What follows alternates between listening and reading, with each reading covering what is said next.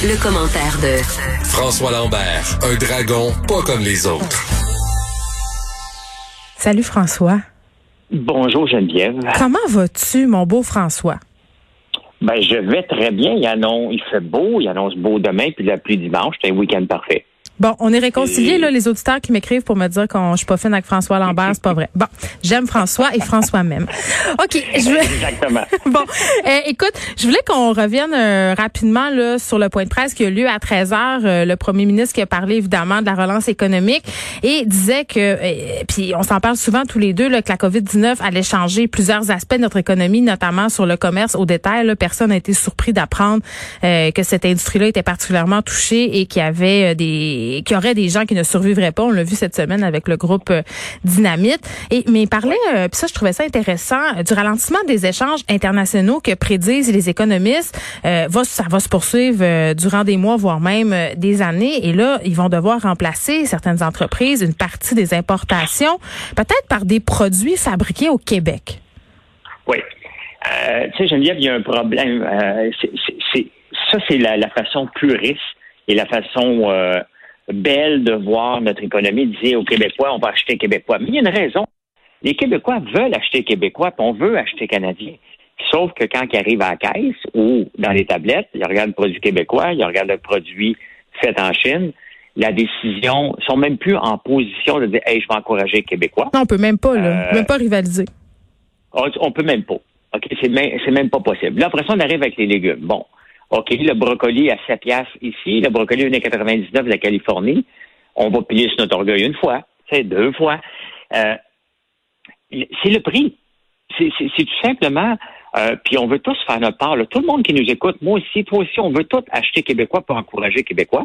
Mais encore là, faut-il que les Québécois soient capables de rivaliser dans les prix. Donc, dans la bouffe, je dirais que c'est assez facile. Euh, là, l'hiver s'en vient, fait que là, c'est certain que nos légumes vont venir de plus en plus de la Californie, hmm. parce qu'on n'a produit pas de brocoli durant l'hiver ici. Mais pour le reste des biens, euh, est-ce qu'on veut vraiment ça? Parce que si on regarde la version le purement là, québécois pour les Québécois, hmm. euh, ben ça fait la Corée du Nord un peu. Hein? C'est la Corée du Nord, c'est le pays le plus protectionniste. Ils n'achètent rien et ils fabriquent rien. Puis qu'est-ce que ça fait? Ça fait un pays pauvre. Dans le fond, parce que pourquoi qu'on achète à l'international? Euh, c'est que chacun, euh, au, fil du temps, on est devenu spécialisé dans chacun de nos domaines. Et le Québec est bon dans X, euh, la Chine est bon dans Y, les États-Unis, puis à la fin, chacun des pays maximise ses forces et c'est ce qu'on veut. On ne veut pas devenir des producteurs euh, est-ce qu'on veut revenir le cheap labor comme on était dans les années 50? On se mettra pas à fabriquer des iPhones demain. C'est un peu ça qu'on essaie de dire. On peut tabler sur euh, les secteurs euh, dans lesquels on est compétitif, mais c'est vrai, tu as raison. Le force, c'est d'admettre qu'on ne pourra jamais rivaliser avec des marchés comme la Chine pour tout ce qui est électronique, pour tout ce qui est justement manufacturier. Là, le retour en arrière, je, en tout cas, je le vois pas comment ça pourrait être possible. Ben, on, on, ne le veut pas, la réalité. Puis regarde, cette semaine, il y a Vincent Marissal qui a fait une crise avec Amazon qui s'installe à la Chine avec pour un paquet de raisons. On est les cheap labor, mais tu sais, le, vendre au Québec, si on se limite à l'international, c'est sûr que les gens à l'international vont nous limiter. Et il reste qu'une compagnie comme Amazon, qu'on les aime ou qu'on l'aime pas, c'est un méchant point de vente. Moi, je suis en train de percer aux États-Unis, pas parce que j'appelle des commerçants, parce que je fais affaire sur Amazon. Non, il y a des commerçants québécois sur Amazon, puis on va se le dire, François, ça fonctionne pas mal mieux que le panier bleu. Honnêtement. Mais le panier bleu, c'est une, même pas une, banque de données. C'est même pas une mauvaise idée. C'est une diversion, le, panier bleu. Et que le premier ministre s'amuse à retweeter toutes les tweets niaiseux du panier bleu, qui servent absolument rien, qui amènent absolument rien au moulin, à part des comités. Le panier bleu, là, ça devrait être éliminé complètement. Ça n'a jamais existé parce que ça n'existe pas. Si on veut des choses québécoises, l'affaire, c'est qu'on ne peut pas donner des subventions québécoises. L'Organisation mondiale du commerce va venir s'en mêler pour dire Ah ah, tu n'as pas le droit de donner des subventions pour tel ou tel domaine, surtout en agriculture. Donc, qu'est-ce qu'on fait? La viande, est-ce qu'on veut l'acheter québécoise? Mais mettez-nous là sur les tablettes. Euh, comment ça se fait qu'on achète encore des œufs d'autres provinces? Parce qu'il y a des quotas ici pour protéger euh, au Canada, il y a des quotas sur les, les producteurs d'œufs. Donc, on n'a pas assez. Ben, on en fait venir de d'autres pays. Tu vois comment c'est, si on veut euh, offrir les Québécois au Québec, eh ben ça part beaucoup par l'assiette. c'est là la, la, ça me fait penser, ça me fait penser à la fois où j'étais au Saguenay-Lac-Saint-Jean puis je voulais aller acheter une barquette de bleuets. c'était seulement des bleuets californiens dans les épiceries au Saguenay. Ben, J'étais bleu marin. Ben, ben exactement. Donc, il va falloir faire de la place. Regarde comme Maxi, il n'y a pas eu l'aide du gouvernement. Cet été, Maxi a décidé de mettre 500 produits québécois de l'avant, de leur propre euh, chef, de bypasser les systèmes. Et ça, ça a créé de l'emploi. Euh, c'est des initiatives comme ça qu'on qu'il faut mettre de l'avant, pour, mais pour offrir un prix. À la fin, Hmm. si, si Maxi, une compagnie comme Maxi t'ouvre les portes, t'es pas capable de faire sortir le produit, ils vont te sortir de là, puis c'est rapidement. Donc moi, j'ai un peu de misère avec ça parce qu'il faut garder nos forces, faut se garder des alliés pour vendre nos produits à l'international. On veut que nos produits du Québec soient partout. Mais tu sais, comment ça se fait que je lis dans les journaux ce matin que le moteur électrique de Hydro-Québec, le TM4, va Mm. se fabriquer en Chine, en, en Inde? Euh, tu sais, c'est des nouvelles comme ça. Comment ça se fait qu'à un moment donné, le gouvernement du Québec a décidé de vendre son moteur électrique alors qu'on on pourrait être un fabricant d'auto et fabriquer nos propres autos ici. C'est des choses comme ça. Comment ça se fait qu'on lit que Hydro-Québec est associé, puis on voit Éric Martel avec le grand sourire en Inde. Moi, ça, ça m'insulte totalement. Et je trouve que euh, des nouvelles comme ça ont pas leur place. Ça n'a aucune raison qu'on a éventuellement vendu notre moteur roue électrique euh, à l'Inde pour, pour pas grand-chose.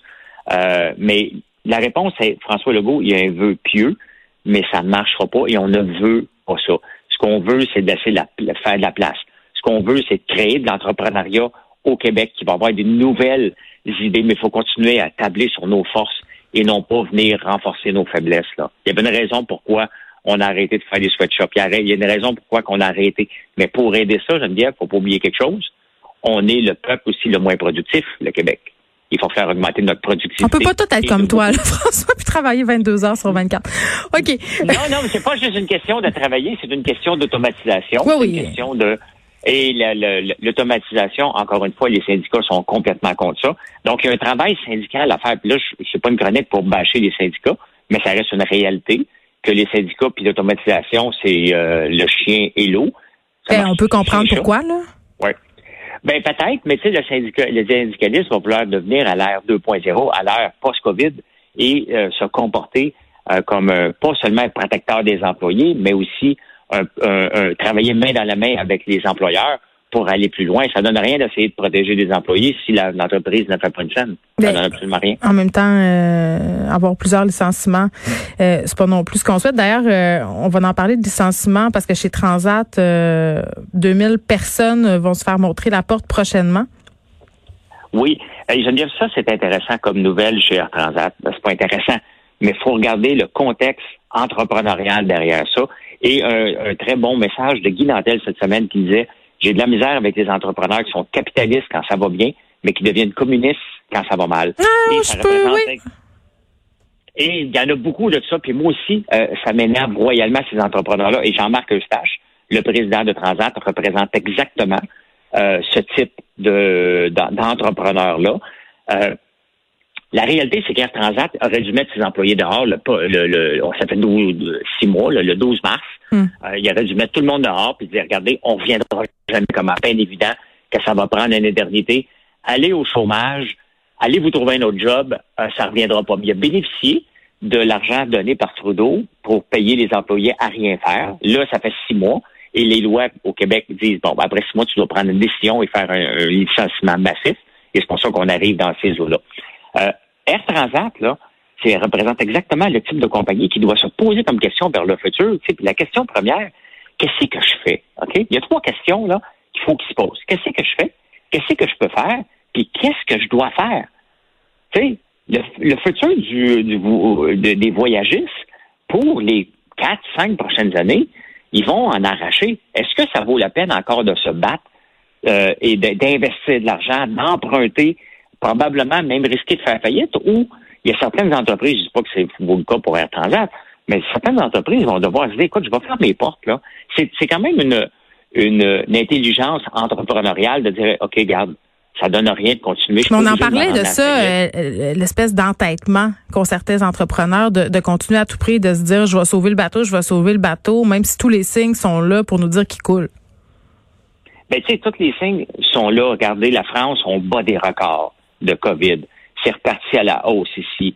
On a tous peur un peu, même s'il y a de plus en plus de gens anti-masques Ben, la réalité, c'est qu'on n'est pas à veille des enlever. Les vaccins sont pas à veille de sortir autant que Trump voudra avoir un vaccin avant le 3 novembre. Ça n'arrivera pas, bien entendu.